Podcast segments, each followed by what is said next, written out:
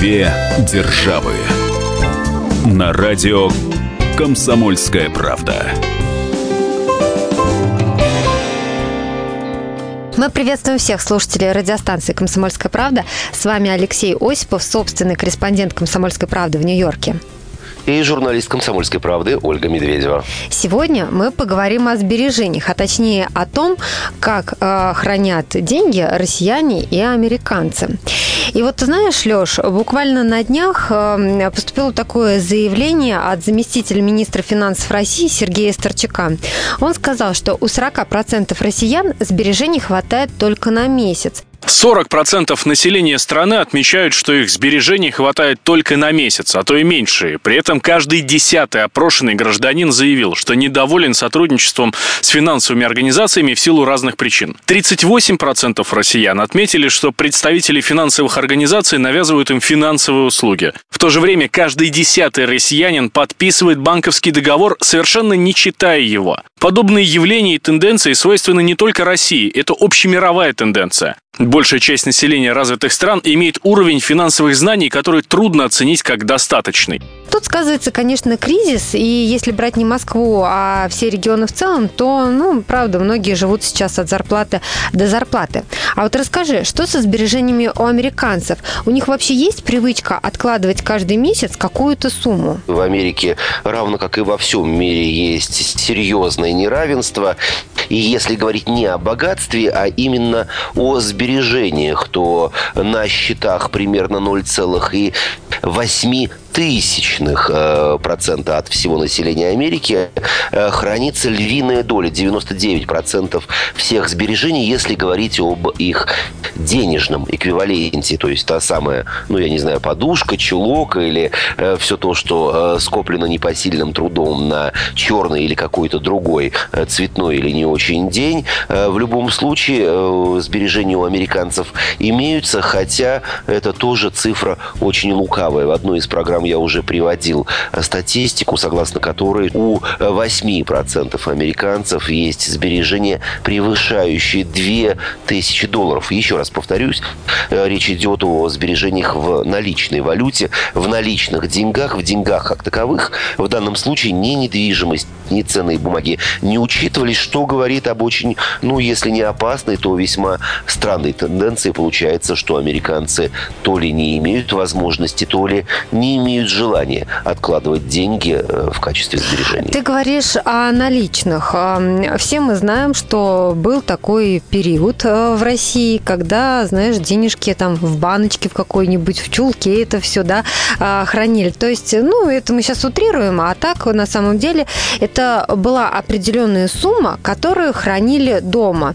Сейчас мало кто так делает, и в основном, конечно, все хранят на счетах в банках. Вот говоря о том, что американцы хранят наличные деньги, мы имеем в виду что? Что у них тоже дома лежит эта заначка или э, в банке на счету? Нет, как раз именно в банке. Дело в том, что Америка активно э, оперирующая кредитными и иными пластиковыми картами давно уже поняла, что это элемент в первую очередь безопасности. Случись что-то, ну, например, пожар, наличные деньги тебе никто не вернет, а если произошла какая-то мошенническая или иная транзакция с э, Э, банковской карты, то в большинстве, точнее в подавляющем большинстве случаев деньги тебе вернут. Безопасность прежде всего американцы к ней относятся, в том числе и с финансовой стороны, весьма серьезно, поэтому наличных как таковых дома не хранят. Есть правда, одно э, исключение. Американцы очень любят банковские ячейки, то есть держат деньги или какие-то другие ценности в банковских сейфах, но это чаще всего люди, которые хотели бы в Америке тоже есть такие, несмотря на всю суровость налогового законодательства в новом свете, люди, которые скрывают свои доходы, скрывают полученные ими подарки, скрывают э, деньги, которые они получили от реализации, например, недвижимости где-то за границей. Но тут тоже достаточно сложная ситуация, потому что случись что с человеком, сразу на его сейф банк накладывает, что называется, лапу. А на самом деле он запрещает кому-либо этот сейф открывать до объявления судом законного наследника или наследников. Есть и вторая э, проблема, точнее не проблема, а вот возможность э, потерять все нажитое в данном случае, скорее всего, нечестным трудом. Э, американская налоговая инспекция также имеет право в любой момент наложить арест на любую банковскую ячейку и потребовать либо от банка, либо от ее владельца открыть, пересчитать, если там находятся наличные деньги, и затем объяснить их происхождение. И только после того, как легальность этих средств, а также уплата налогов будет доказана, деньги вернутся обратно к владельцу ячейки или его наследникам.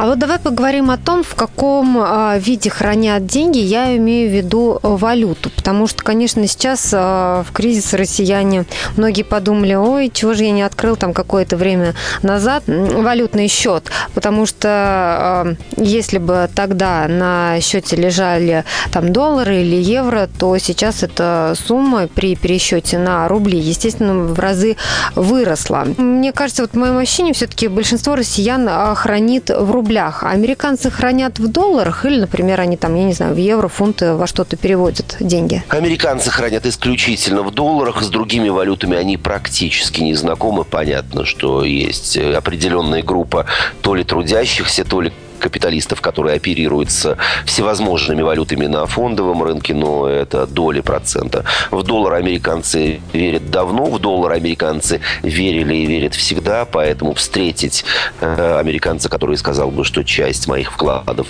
конвертирована в мексиканские песо или британские фунты, э, практически невозможно. Я, например, таких и не встречал. Ну, а если предполагать, что американцы, мы возвращаемся к самому началу программы, хранят деньги на наличные, вот э, как мы привыкли говорить, в чулке или угу. э, уже упомянутой банковской ячейке, есть один э, механизм money order. Это э, бумага, которая, точнее, это документ, который получаешь ты, э, обменивая его на наличные деньги. Ну, некий вариант аккредитива, который существовал в советские годы. Люди, отправляясь в далекое путешествие или в командировку, дабы обезопасить свои наличные деньги, обменивали их тогда в сберкассах на э, специальный документ с водяными знаками. Он выписывался от руки или печатался на компьютере на определенную сумму, состоял из двух частей, и в случае утери э, человек мог возместить все потери. Если ничего не терял, то в ближайшем отделении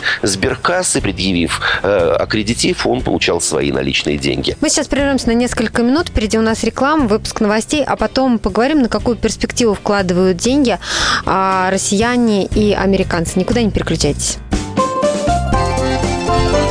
Две державы. Каждую субботу с 16 до 17 часов на радиостанции «Комсомольская правда» я, Леонид Альшанский, почетный адвокат России, веду передачу «Народный адвокат» и отвечаю на ваши вопросы по проблемам административного права, ГАИ, таможенник, пограничник, гражданского права, дачной амнистии, земельных отношений, обманы страховых компаний. Обо всем этом вы услышите в наших передачах каждую субботу с 16 до 17 часов. Две державы.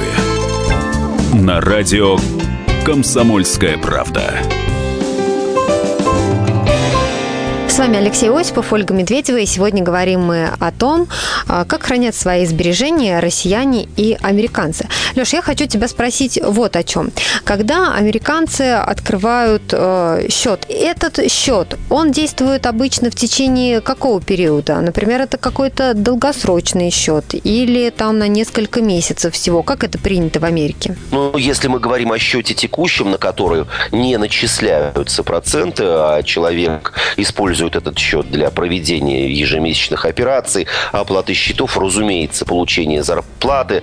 Э, как правило, супруги ведут общий счет, это и удобно с точки зрения документальной, когда в конце года, а точнее в э, начале наступающего года нужно платить налоги. Э, Все это видно и весьма прозрачно именно с одного финансового института или одного счета. Этот счет, как правило, открывается навечно и никаких ограничений нет. А вот если Речь о сберегательных счетах, то все зависит от той перспективы, на которую человек намерен деньги свои, ну, как говорят в Америке, закрыть на счету. Дело в том, что низкая ставка Федеральной резервной системы, аналога Центробанка в Соединенных Штатах, сейчас сравнительно низкая, и хранить деньги как таковые на долгосрочную перспективу в Америке невыгодно. Э, закрывая деньги на 10 лет э, и обязуясь, что в течение ближайших 10 лет вы их не коснетесь, можно, я специально проверил статистику именно по состоянию на день записи этой программы, максимум, что получить, э, это всего лишь несколько американских банков дают такую процентную ставку, 1,7 годовых. Это совсем немного, ну, да. даже, если, даже если учесть процент на процент огромной прибыли из этого ты не сделаешь. Более того, не стоит забывать, что в Америке проценты по банковским вкладам облагаются налогами. Э, так что хранят деньги совсем другим образом, при условии, что речь идет о сбережениях как таковых. Да и вообще, э, интересуюсь в банке в последнее время, хотя, сразу признаю, не было никакой необходимости и, самое главное, возможности открывать подобного рода счета, я видел э, пренебрежительную, что ли, улыбку самих банковских работников, которые, банковских клерков, которые всем видом давали понять, что никаких сберегательных счетов именно в наличных долларах нет смысла открывать сегодня.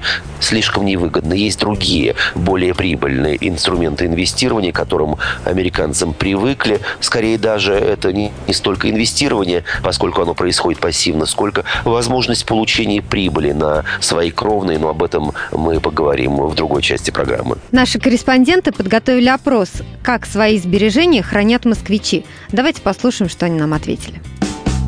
Уличный опрос. Никак не храню, нет возможности хранить, но если была бы возможность, то, скорее всего, хранила бы в евро. В банке не храню, предпочитаю хранить их, э, вкладывая в какие-то вещи, в частности, в технику. Депозит в банке. Депозит приносит проценты. Любые покупки их только забирают. Я веду книгу расходов, в которой строго, четко структурировано, что, на что, куда и какие, какие суммы я трачу а, определенную сумму. Она может уме- увеличиться, но никак не уменьшиться. Определенную сумму раз в месяц я отношу на счет в банке. Деньги у меня, собственно, лежат в белом конвертике, который спрятан в шкафу. И по мере необходимости я этот конвертик достаю. И должна сказать то, что деньги таким образом, по-моему, намного лучше сохраняются, чем они э, просто лежат на карте. А вообще вклады как-то страхуются? Ну, например, какие-то непредвиденные обстоятельства, при которых, ну, стопроцентно американец а, получит а, свою сумму, потому что, ну, мы знаем, как, например, в 90-е, да, там многие россияне потеряли деньги, которые у них лежали на счетах. Если речь идет о банковском вкладе, именно вкладе в наличных деньгах, э, который был своевременно открыт до наступления особых э, ситуаций в том или ином банке, то каждый э, американец, точнее каждый вкладчик, ведь среди вкладчиков американских банков есть люди, которые не имеют гражданства США или которые являются иностранцами по умолчанию. И так у одного человека в одном банке сумма Э, пороговая сумма страховки это 200 тысяч долларов США. То есть, если у вас есть миллион долларов, и вы вложили, э, положили эти деньги храниться в американский банк на банковский счет, в случае банкротства или каких-то других форс-мажорных обстоятельств, вы получите всего лишь 200 тысяч. Но если эти деньги были положены не на сберегательный или не на текущий счет, а были инвестированы, например, в ценные бумаги, и многие американские банки предоставляют такую услугу своим клиентам, играя за них на бирже, то в данном случае э, вы не получите ничего. Такого рода вклады никоим образом не страхуются, и на всех бумагах, э, которые получает клиент в процессе открытия счета, а также ежемесячные э, платежные выписки или операции, список операций по определенному счету, всегда крупными буквами на каждой странице написано, что могут быть быть потери, которые никоим образом не затрахованы. Кстати, про крупные буквы. Вот мы э, в первой части нашей программы приводили э, слова Сергея Старчака, заместитель министра финансов России. А, так вот, э, в той же речи он отмечал, что каждый десятый россиянин подписывает банковский договор, не читая его. И Старчак заметил также, что подобные явления свойственны не только России, это вообще общемировая а, тенденция. А мы знаем, что в договоре есть то, что написано крупными буквами бросается в глаза, есть э, мелкие буквы, на которые никто не обращает внимания. Юристы всегда а, на своих консультациях отмечают, что читайте то, что написано мелкими буквами. Вот скажи, ты много раз говорил о том, что американцы, вот они а, часто там судятся по каким-то вещам, и вообще вот они в этом деле очень щепетильны в плане документов. Вот при подписании документов банковских, насколько они внимательны? Э, такая статистика мне неизвестна, но могу по своему личному опыту сказать тебе, что ни в банковских, ни в каких-либо других финансовых документах в Америке просто нет мелких или маленьких букв. Мне, честно говоря, эта российская практика была никогда непонятна. Зачем на двух, трех или даже десяти страницах финансового документа вдруг вводить разный размер шрифта? Но это явно хочется запутать или запугать в определенной степени Попахивает клиента. махинациями, да? Да, это попахивает, ну, какими-то очень недобросовестными трюками. Честно говоря, американец, э, придя в банк и получив подобного рода документ на подпись, никогда его не подпишет. Более того, он в такой банк никогда не вернется, если финансовый институт не заботится о своем потенциальном клиенте и с самого первого момента их, ну, я не знаю, дружбы, любви или просто отношений э, попытается ввести его в заблуждение, то этого не произойдет. Кстати, еще один мой мой российский в данном случае опыт в последнюю свою командировку в Москву, мне было э, необходимо заполнить кое-какие документы в Сбербанке и произвести оплату одного счета. Мне выдали огромное э, количество э, данных, которые нужно было заполнить для банального перевода тысячи рублей. Оказывается, кроме номера счета и имени получателя, в моем случае это была компания, мне нужно было знать не только цифры, э, составляющие номер счета, но и какие-то ИНН, ОКПО, РУДН, БИКи, МИКи. Угу. Друзья мои, ну это же совершенно ненормально. В Америке количество банков примерно такое же, как и в России. Американцы точно так же платят счета и переводят друг другу деньги. Ну вот для того, чтобы ты, Оля, например, перевела мне, ну хотя бы 100 долларов или даже 100 рублей, э, ты должна знать мое имя, название моего банка и 8 цифр счета моего счета в американском банке. Этого и достаточно. И все. Э, почему в России человек должен грузить себя других сотрудников банков и,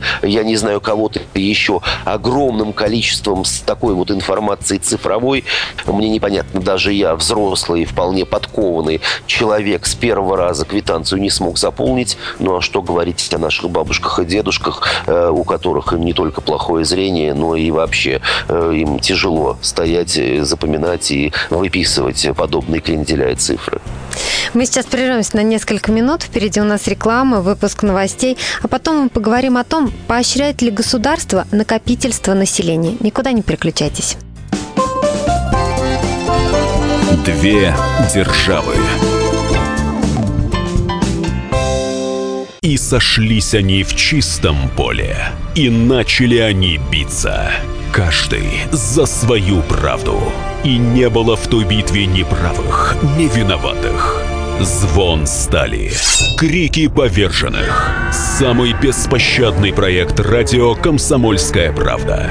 Радио «Рубка».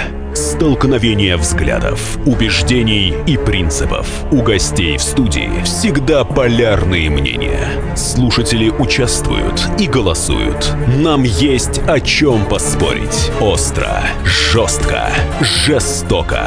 Программу «Радио Рубка» слушайте на радио «Комсомольская правда». Каждую среду в 18.05 по московскому времени. Две державы. На радио «Комсомольская правда». Вами Алексей Осипов, Ольга Медведева. И сегодня говорим мы о том, как хранят свои сбережения россияне и американцы. Леш, в этой части нашей программы мы обещали э, поговорить э, о том, как государство поощряет накопительство и поощряет ли вообще. Вот скажи, если, например, американцы открывают э, счет, например, на образование, мы с тобой уже говорили о том, что э, в России нет этой практики при рождении ребенка открывать счет на его образование. Но ты рассказывал, что в Америке есть. И вот государство э, как-то, наверное, поддерживает в этом вопросе, раз у американцев э, пользуется спросом такая услуга она не столько пользуется спросом, сколько государство ну, просто настаивает на том, чтобы люди открывали э, целевые э, сберегательные счета на образование, ну и, коль мы заговорили о целевых вот таких программах, еще и на пенсии. Э, о чем идет речь? Вовсе не с рождением ребенка есть необходимость или предоставляется такая возможность. Это можно сделать на любом отрезке жизни, положить или э, класть деньги ежемесячно на определенный целевой счет, и в этом случае государство будет поощрять подобного рода программы. Они, как правило, действуют как на федеральном уровне, так и на уровне отдельных штатов, соответственно, есть разные ставки, разные условия и разные э, возможности изъятия этих денег. Э, каким образом оно поощряет? Во-первых, э, подобного рода вклады не, точнее, прибыль по ним не облагается налогом.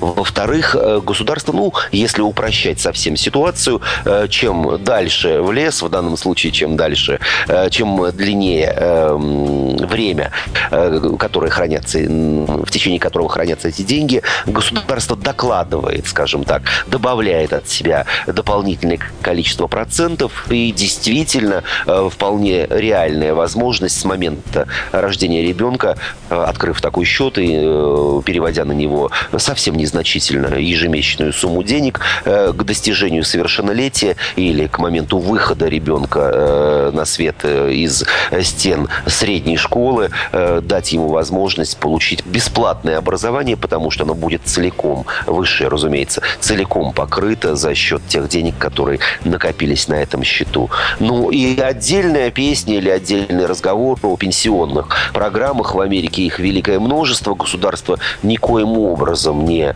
э, гарантирует человеку, который отработал положенное количество лет, государственную пенсию. Пособие по бедности, да, оно гарантирует почти во всех случаях, но это э, не так э, много денег, даже Э, если быть совсем откровенным, вообще немного денег, которых пенсионеру, которому э, нужно хранить деньги, э, которому нужно тратить деньги еще и, например, на лечение, э, прожить на них практически невозможно. А вот пенсионные программы, когда человек открывает определенного рода счет, и вот э, выходцы из разных стран мира, новые иммигранты, порой путаются, почему в рекламных объявлениях значатся какие-то трехбуквенные или трех трехциферные э, аббревиатуры. Это и как раз есть те самые пенсионные счета, когда и работодатель в данном случае, и сам человек ежемесячно переводит определенное количество процентов со своего заработка. Государство инвестирует эти деньги, в том числе, конечно же, есть и частные э, пенсионные фонды, как правило, это крупные корпорации, которые предоставляют подобного рода услуги под одной крышей. То есть у человека в одном финансовом конгломерате есть и текущий и сберегательный счет, и пенсионный план, как говорят в Америке. Опять же, эти деньги приносят прибыль, и есть все шансы на то, чтобы, отработав значительное количество лет, не год и не два, при выходе на пенсию человек оказался совершенно не бедным. Ну, конечно же, мы ведем разговор о среднестатистическом американце, а не человеке, который который получает миллионную пенсию. Ну да, конечно. Ну и вообще такие люди, когда они э, откладывают какие-то деньги, да, если у них есть сбережения, понятно, что они откладывают на что-то. Э, мы вот говорим об образовании, там, да, или люди там пенсию э, и так далее откладывают.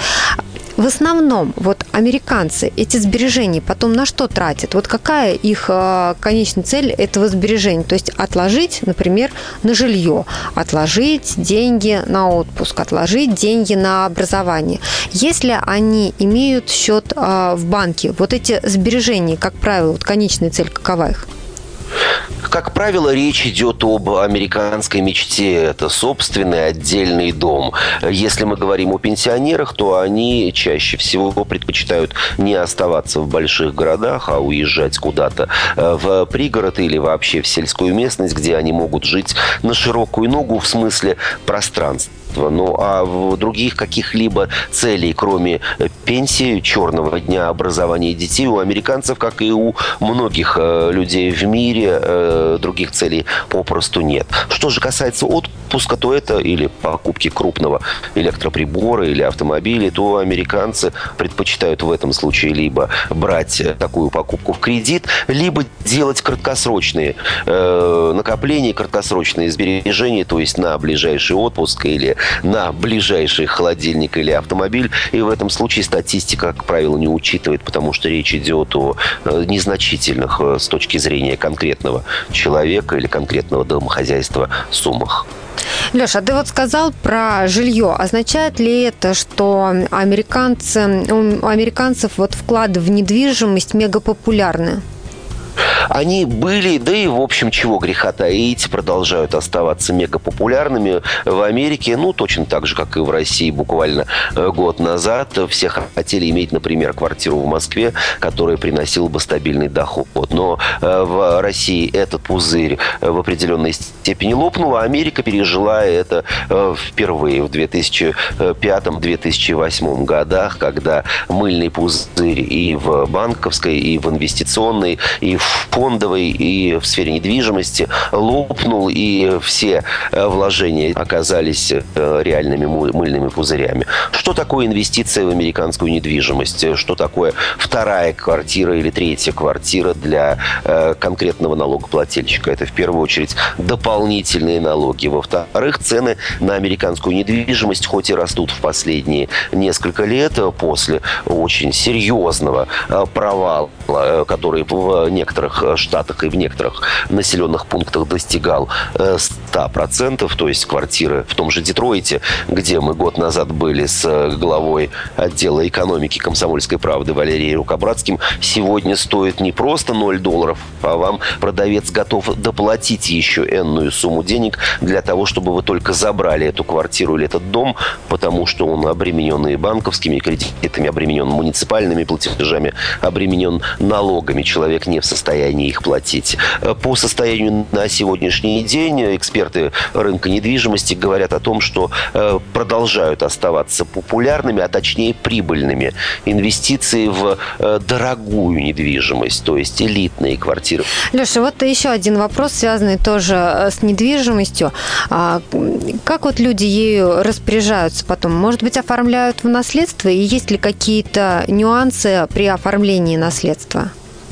Безусловно, нюансы есть. Во-первых, в Америке на э, те суммы, на те активы, которые положены человеку э, в качестве наследства от его близких родственников, достаточно серьезные налоги. На мой взгляд, это разумная ситуация. Не стоит поощрять э, возможность безбедного существования тем людям, которые к э, обладанию этими деньгами, к заработку не имели никакого отношения. Это развращает особенно молодежь и Э, налоги в 45-95% в Америке, в общем, достаточно нередки. Но вопрос, э, сейчас мы говорим о наследстве, но вопрос о том, как уберечь э, свои кровные, особенно когда речь идет о небольших или незначительных с точки зрения миллионеров или миллиардеров суммах, никогда в России это слово практически не используется, но его аналог, траст, доверительный фонд, многим финансистам хорошо известен. Речь идет вовсе не о крупных корпорациях,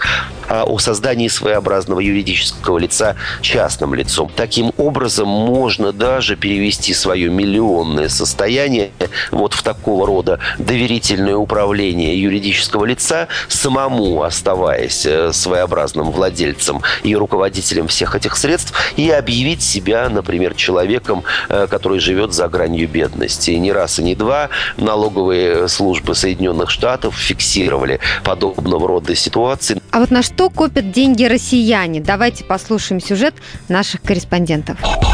Согласно опросам, половина россиян откладывает деньги на черный день. То есть конкретной цели не стоит, люди просто хотят создать подушку безопасности. Но остальные предпочитают четко формулировать сумму и назначение. Во многих банках сегодня есть целевые счета. Большинство россиян копят на машину, таких 14%. Они откладывают в среднем по 7 тысяч рублей в месяц. Почти столько же, 13,5% копят на отпуск. И еще 13% на квартиру. Иногда клиенты-мужчины копят на свою вторую половинку. Целевые счета частенько называют Олей, Юлей и Аней. Есть и необычные цели. Например, клиент одного банка копит на лошадь, другой на гуся. Нужно всего лишь 500 рублей. Некто копит на свободу 150 тысяч рублей. Еще у одного клиента обнаружилась заначка на Бухалова с Настей 15 тысяч рублей. Интересно, что на просто Бухалова кто-то хочет накопить аж миллион рублей. Две державы.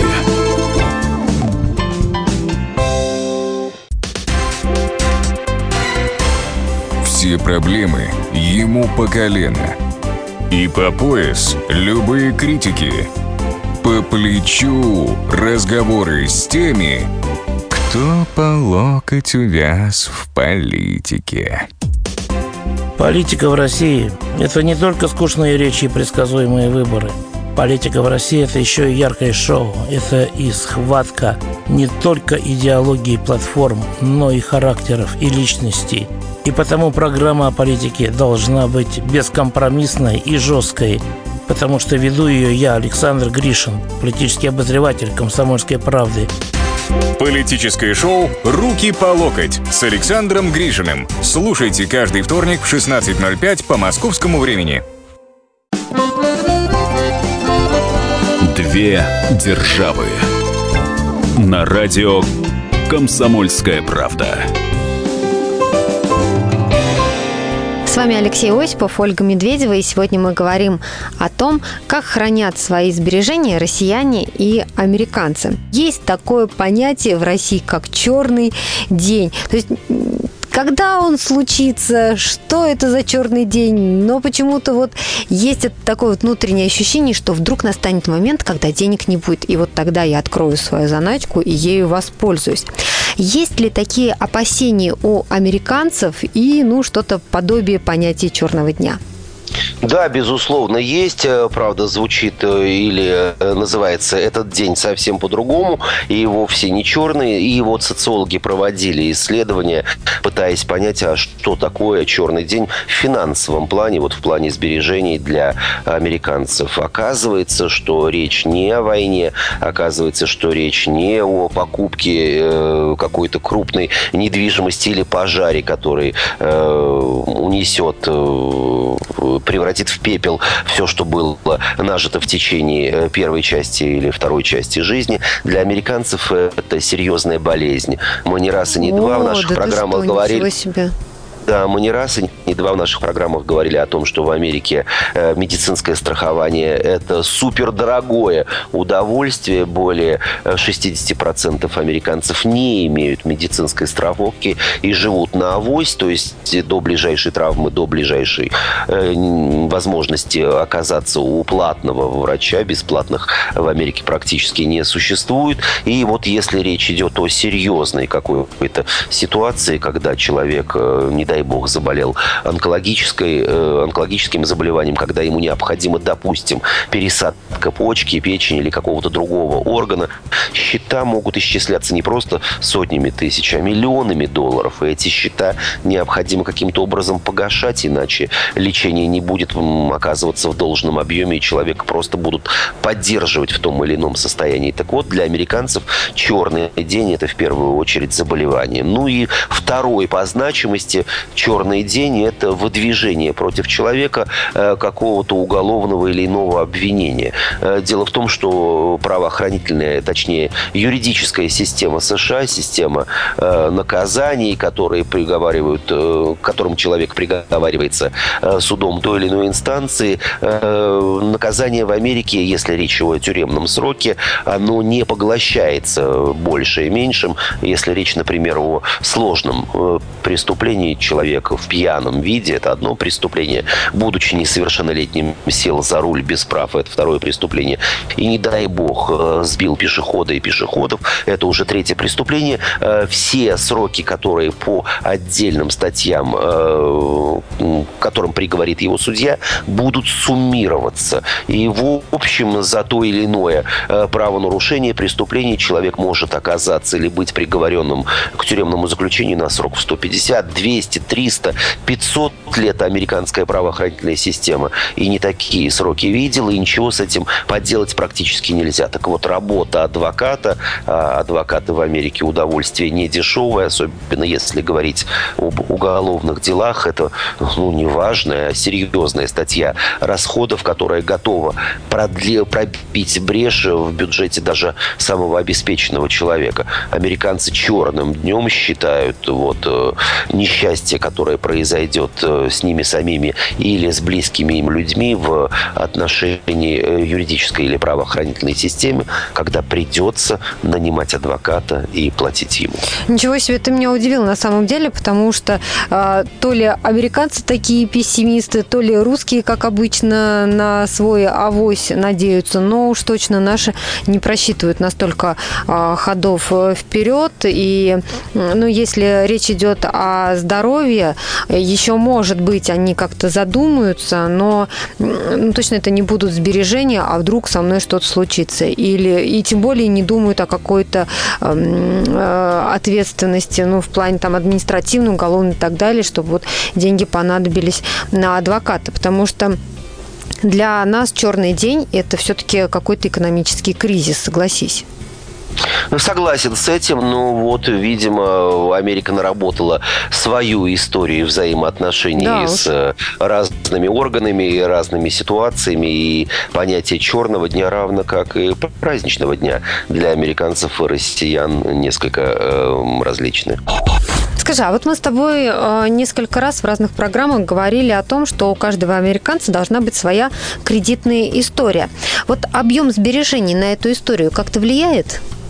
Объем сбережений не влияет. Влияют два показателя. Это, собственно, наличие сберегательного счета, то есть э, это уже говорит кредитным бюро и, соответственно, э, всем тем организациям, которые заинтересованы в высоком кредитном рейтинге, хорошей кредитной истории человека, что это э, человек или семья, которая откладывает деньги, которая задумывается о сбережениях и, соответственно, их модель поведения в отношении финансов, благодаря тому, что у них э, сбережения есть, выглядит более благоприятной. А вот объем сбережений никоим образом не влияет. Вот та часть кредитного рейтинга, которая касается этого момента, будет примерно одинаковой у человека, у которого есть сберегательный счет на 2-3 тысячи долларов, и у того, у кого 2-3 миллиона на сберегательном счету лежат. Также кредитные бюро учитывают в качестве одного из факторов, э, а таких факторов очень очень много,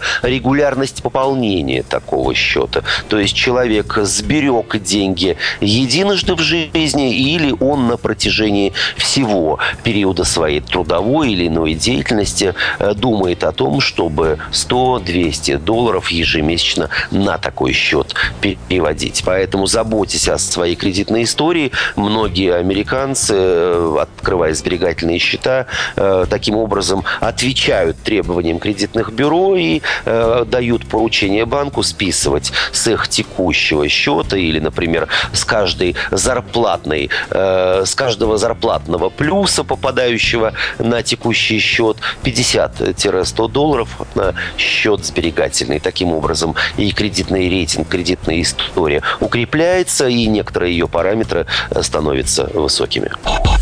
Принято ли у американцев как-то разговаривать с детьми, учить их тому, чтобы они откладывали деньги, чтобы дети, ну, там, с малого возраста знали, что мне нужны на определенные нужды именно сбережения и банковский счет? Ну, э, банковский счет, как правило, открывают человеку в 12-15-летнем э, возрасте, молодому члену семьи, и вручает ему первую в его жизни э, кредитную карточку. Для чего это делается? Ну, во-первых, для того, чтобы обезопасить ребенка от э, наличных в кармане, которые у него, ну, чего греха таить, могут и отнять, и он может просто потерять. А во-вторых, или даже это стоит поставить на э, первое место, ребенка с малолетства приучают заботиться о той самой кредитной истории. Э, ребенок знает, сколько денег, карманных денег у него на счету, как ими распорядиться, как сделать так, чтобы не залезть э, в овердрафт, не залезть в минус, что повлияет на кредитную историю. И более того, вот такого рода операции, финансовые операции позволяют человеку, достигшему 20-21-летнего возраста, заработать приличную кредитную историю, что немаловажно, например, э, или даже является кардинально э, важным фактором при получении эм, суда на покупку жилья. Э, вот человеку с хорошей кредитной историей в очень юном возрасте могут дать куда большую, куда, куда более выгодную по условиям ипотеку, нежели какому-то белому воротничку, который отработал на своем рабочем месте, я не знаю, 20 или 25 лет, но не слишком заботился о своей кредитной истории, допуская всевозможные финансовые ляпы или промашки, связанные с э, накоплением и тратой э, заработанных денег. Э, я считаю, что эта практика очень правильная и позволяет да, действительно приучить ребенка, ну, в данном случае, к тратам.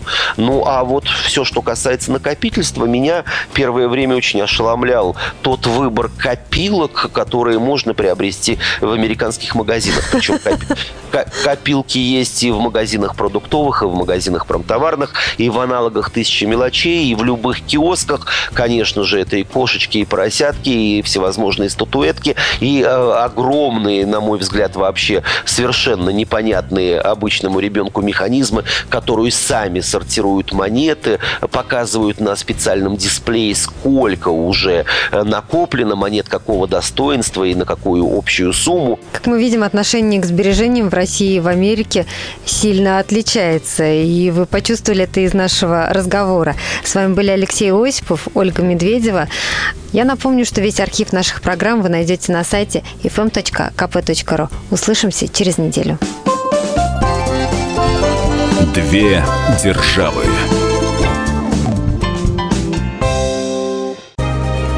Кто владеет информацией, тот владеет миром. Будьте в курсе событий, находясь вне дома или офиса. Установите на свой смартфон приложение «Радио Комсомольская правда». Слушайте в любой точке мира. Новости, интервью, комментарии. Доступны версии для iOS и Android. Радио «Комсомольская правда». В вашем мобильном.